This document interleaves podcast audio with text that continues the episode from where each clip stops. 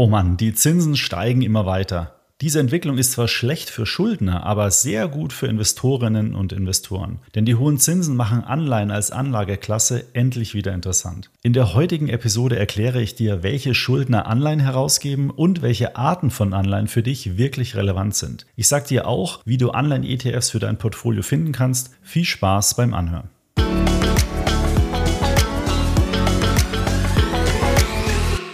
Über das Thema Anleihen habe ich in der Episode 96 ja schon mal gesprochen und dort die wichtigsten Grundlagen erklärt. Du solltest also unbedingt diese Episode nochmal anhören, wenn du dich für das Thema Anleihen näher interessierst. Ich hatte es im Intro ja schon angedeutet, heute schauen wir uns mal die Schuldner an, die Anleihen herausgeben und wir schauen uns noch die wichtigsten Anleihentypen an und das Ganze garnieren wir dann noch mit Informationen, wie du auf extra ETF Anleihen-ETFs suchen und selektieren kannst. Bevor wir jetzt einsteigen, möchte ich noch einmal ganz kurz euch alle mit ins Boot holen und deswegen schauen wir uns nochmal an, was ist denn eigentlich eine Anleihe? Eine Anleihe ist ein festverzinsliches Wertpapier. Aus Sicht des Schuldners sind Anleihen Fremdkapital oder man könnte vielleicht auch sagen ein verbriefter Kredit. Warum ist der verbrieft? Weil du als Anleger eben Teile dieses Kredites erwerben kannst und auf deinen Nominalwert, den du dort in die Anleihe investierst, bekommst du dann regelmäßig Zinsen ausgezahlt und am Ende der Laufzeit erhältst du dein Geld wieder zurück. Du bist also nicht wie beim Kauf von einer Aktie Miteigentümer an dem Unternehmen, deswegen kannst du auch nicht mitbestimmen oder mitsprechen, wenn es um Unternehmensentscheidungen geht. Du bist nur in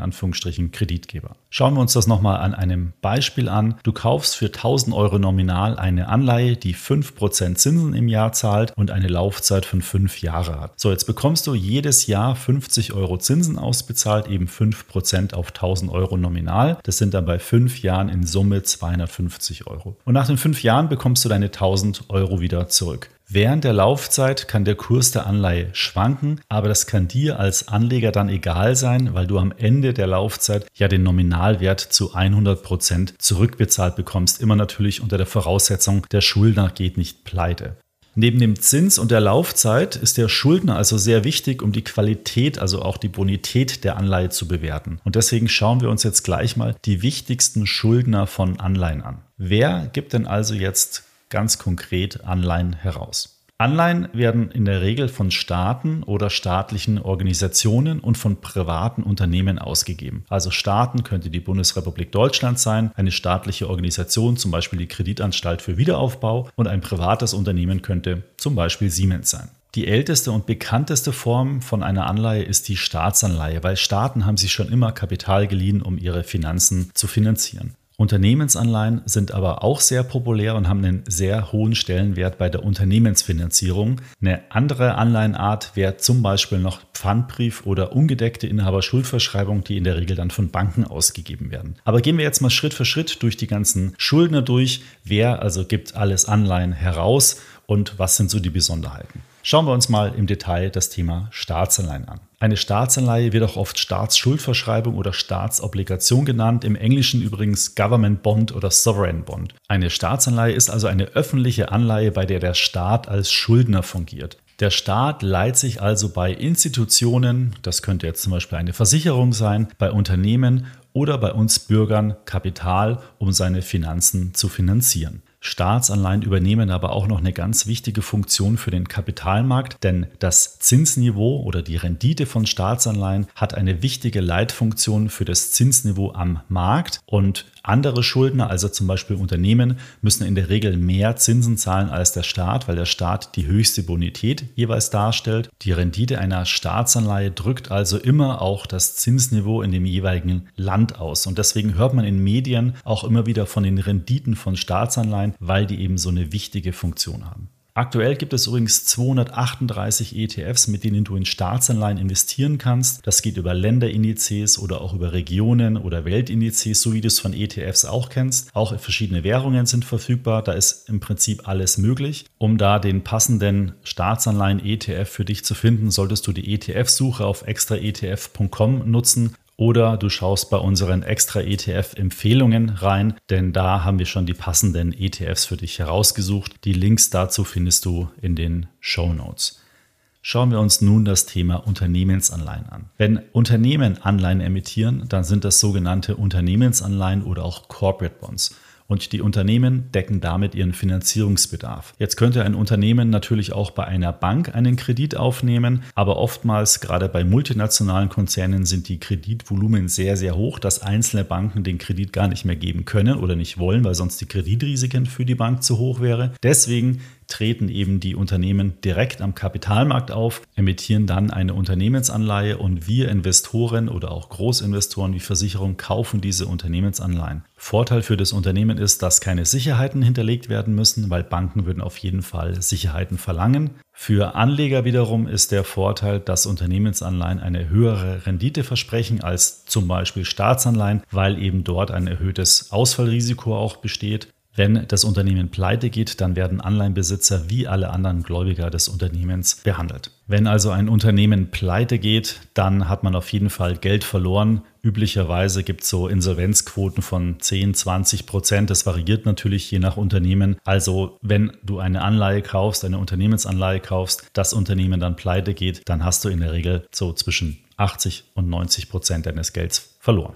Deswegen ist es eben so wichtig, dass man auch hier seine Risiken streut und das kannst du mit ETFs natürlich sehr, sehr gut tun. Es gibt aktuell rund 190 ETFs, aus denen du da auswählen kannst. Die unterscheiden sich hier auch nach Land, nach Währung und auch nach Bonität der Unternehmen. Das heißt, es gibt Unternehmensanleihen-ETFs, wo Unternehmen drin sind mit sehr hoher Bonität. Dann gibt es wieder Anleihen-ETFs mit Unternehmen mit niedriger Bonität. Du musst also immer ganz genau darauf achten, in was für Unternehmen du dann letztendlich investierst, beziehungsweise in was für Anleihen von Unternehmen investierst. Welche Bonitäten sind da in dem ETF drin? Das findest du bei uns auch alles auf der Webseite, kannst du dir genau zu jedem ETF anschauen. Achte also nicht immer nur auf die hohe Rendite, sondern behalte auch immer das Risiko im Auge, denn je höher das Risiko, desto höher ist gleichzeitig auch die Wahrscheinlichkeit, dass Unternehmen oder Unternehmensanleihen, die in diesem Index enthalten sind, pleite gehen und die Anleihen dann nicht mehr zurückgezahlt werden. Am besten nutzt du auch hier die ETF-Suche von Extra ETF und suchst dir dann den passenden ETF raus.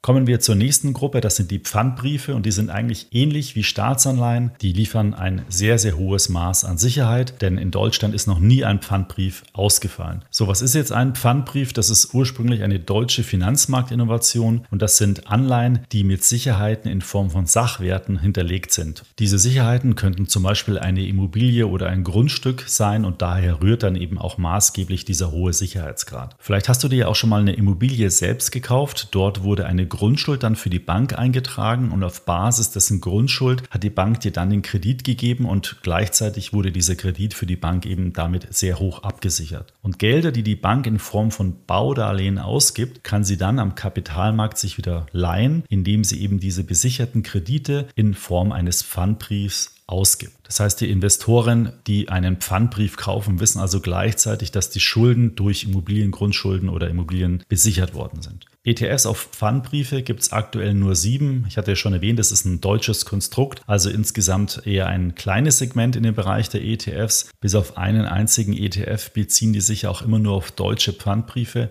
Und klar, auch diese Pfandbrief-ETFs kannst du über die extra ETF, ETF-Suche heraussuchen. So, jetzt haben wir mal die wichtigsten grundlegenden Emittenten von Anleihen besprochen. Es gibt ganz viele verschiedene Emittenten von Anleihen. Du musst dir also immer ganz sicher sein, wer der Schuldner dieser Anleihe ist. Oft sind es auch nur so Finanzierungsgesellschaften. Das kommt dann bei Anleihen von Automobilherstellern zum Beispiel vor. Da musst du dann prüfen, wenn also jetzt eine Volkswagen Holland eine Anleihe emittiert, ob dann wirklich der Volkswagen-Konzern hier in Deutschland auch für diese Anleihe haftet. Nicht, dass du dann am Ende denkst, hey, die Anleihe von Volkswagen Holland äh, kaufe ich, die hat eine hohe Sicherheit, dann geht die Firma pleite und die Volkswagen AG Deutschland haftet aber gar nicht dafür. Also hier immer genau gucken, wem leist du das Geld, wer ist das und wer ist dann am Ende der Laufzeit der Anleihe wirklich für die Rückzahlung der Anleihe verantwortlich. Das musst du genau prüfen. So, schauen wir uns jetzt noch die wichtigsten Arten bzw. Typen von Anleihen an. Neben so ganz klassischen Anleihen hat es in den vergangenen Jahren auch verschiedene Finanzinnovationen da gegeben. Es gibt heute wirklich eine Riesenfülle von Anleihen und Anleihenformen. Die wichtigsten möchte ich jetzt noch mal ganz kurz für dich erklären. Fangen wir mal mit der Standardanleihe an. Das ist auch zugleich die häufigste Anleihenform und die wird auch als Festzinsanleihe oder in Englischen Straight Bond bezeichnet. Was verspricht dir diese Anleihe? Naja, du bekommst eine feste Verzinsung, eine feste Laufzeit und am Ende kriegst du dein Geld wieder und die Zinszahlung erfolgt halbjährlich, jährlich, quartalsweise, in der Regel aber jährlich. Beispiel hatte ich vorhin schon genannt, fünf Jahre Laufzeit, 5% Zinsen, jährliche Zinszahlung. Und am Ende der Laufzeit bekommst du bei 1000 Euro Anlage eben wieder 1000 Euro zurückbezahlt. Super simpel, super einfach. Eine weitere Form ist die sogenannte Null-Kupo-Anleihe oder Zero-Bond genannt. Da ist der Unterschied, dass du bei dieser Anleihe keine Zinsen gezahlt bekommst, also die Verzinsung ist null. Dafür wird diese Anleihe aber unter dem Nominalwert herausgegeben. Also du kaufst sie zum Beispiel für 90 Prozent und kriegst am Ende der Laufzeit 100 zurückbezahlt. Ja, also da kommt der Gewinn sozusagen nicht jährlich in Form von Zinsen, sondern über die Laufzeit in Form von Kursgewinnen. Nullkupo-Anleihen werden in ETFs übrigens auch eingesetzt, aber soweit ich jetzt informiert bin, gibt es keinen ETF, der nur in Nullkupo-Anleihen investiert. Eine weitere Anleihenform, die aktuell besonders interessant ist, sind Anleihen mit variablem Nominalzins. Bei der klassischen Anleihe wird der Zinssatz hier festgeschrieben, also 5% über die gesamte Laufzeit. Bei Anleihen mit einem variablen Nominalzins kann sich dieser Zinssatz verändern und in der Regel ist er eben an die Entwicklung der Geldmarktsätze oder bestimmter anderer Zinssätze gekoppelt. Das bedeutet jetzt, wenn die Zinsen steigen, steigt auch dieser Zinssatz der Anleihe mit nach oben. Wenn die Zinsen fallen, fällt auch der Zins. Das hat besonders den Vorteil, dass du bei diesen Anleihen quasi immer eine Marktrendite bekommst und deswegen die auch relativ wenig schwanken vom Kurs. Es gibt inzwischen auch ein paar ETFs, die nur in Floater-Anleihen investieren. Also wenn du dich für ein Zinsinvestment entscheidest, aber das Zinsänderungsrisiko minimieren möchtest, dann könntest du gerade in so einer Phase von steigenden Zinsen auch Floater-Anleihen kaufen, weil dann würde dein Zins, deine Rendite immer automatisch in bestimmten Rhythmen nach oben angepasst werden. Dann gibt es noch die inflationsgebundenen Anleihen, Inflation-Linked Bonds. Das sind Anleihen, die auch momentan in aller Munde sind. Dort wird vereinfacht gesagt die Rückzahlung des Kapitals oder die Entwicklung des Zinses an den Verbraucherpreisindex gekoppelt. Das heißt, wenn die Inflation steigt, dann steigen da auch die Rückzahlungen. Du hast also, wenn du diese Arten von Anleihen kaufst, eine gewisse Absicherung gegen Geldentwertung. Auch hier gibt es wieder einige ETFs, mit denen du in inflationsgelinkte Anleihen investieren kannst. Diese ETFs haben auch in den vergangenen Monaten eine sehr, sehr ordentliche Wertentwicklung erzielt, weil sie eben mit der steigenden Inflation entsprechend auch im Kurs mitgestiegen sind. Hier gibt es auch einige ETFs, mit denen du in inflationsgelinkte Anleihen investieren kannst.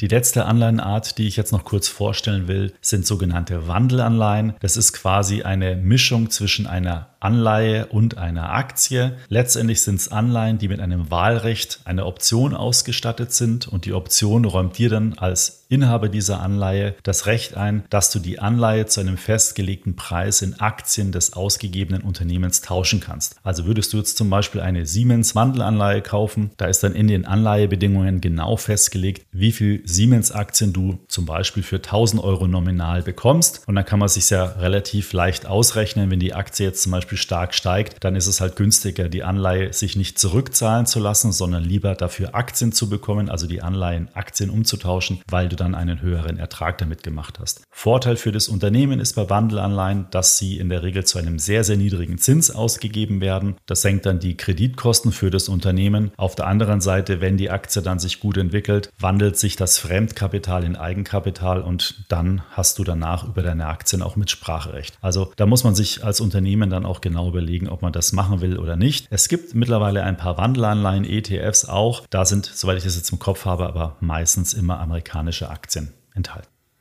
So, du siehst also, der Anleihenmarkt ist deutlich vielfältiger als der Aktienmarkt. Es gibt viele Sonderformen bei den Schuldnern, aber auch bei den Arten von Anleihen, die du kaufen kannst. In der Episode 96 habe ich ja auch schon mal über die Risiken, also zum Beispiel das Zinsänderungsrisiko gesprochen. Das Gute ist jetzt allerdings, dass dich ETFs auch im Bereich Anleihen-ETFs vor einigen Fehlern schützen, die du bei der Auswahl der Produkte machen kannst. Zum einen bist du natürlich auch mit Anleihen-ETFs immer sehr breit diversifiziert, nicht nur was die Schuldner, sondern vielleicht auch die Typen oder die Länder betrifft. Zweitens Profis wählen für dich die Anleihen aus. Du musst dir zwar am Anfang natürlich grundsätzlich mal über den Anlagegrundsatz des ETFs Gedanken machen, aber danach, welche Anleihen effektiv selektiert werden, das macht der ETF-Anbieter für dich und das reduziert natürlich die Fehlerquellen bei dir, dass du da vielleicht eine falsche Anleihe oder einen falschen Emittent auswählst. Du kannst auch sehr flexibel das Risiko und deine Rendite steuern.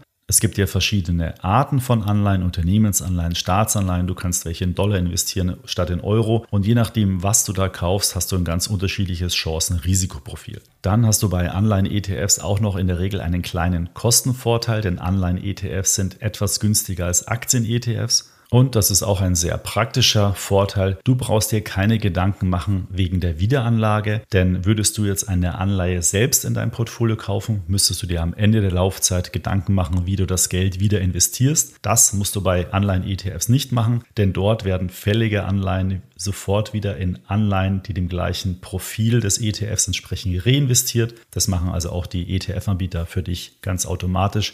Du bist also mit einem Anleihen-ETF in ein sich immer wieder erneuerndes Anleihenportfolio investiert.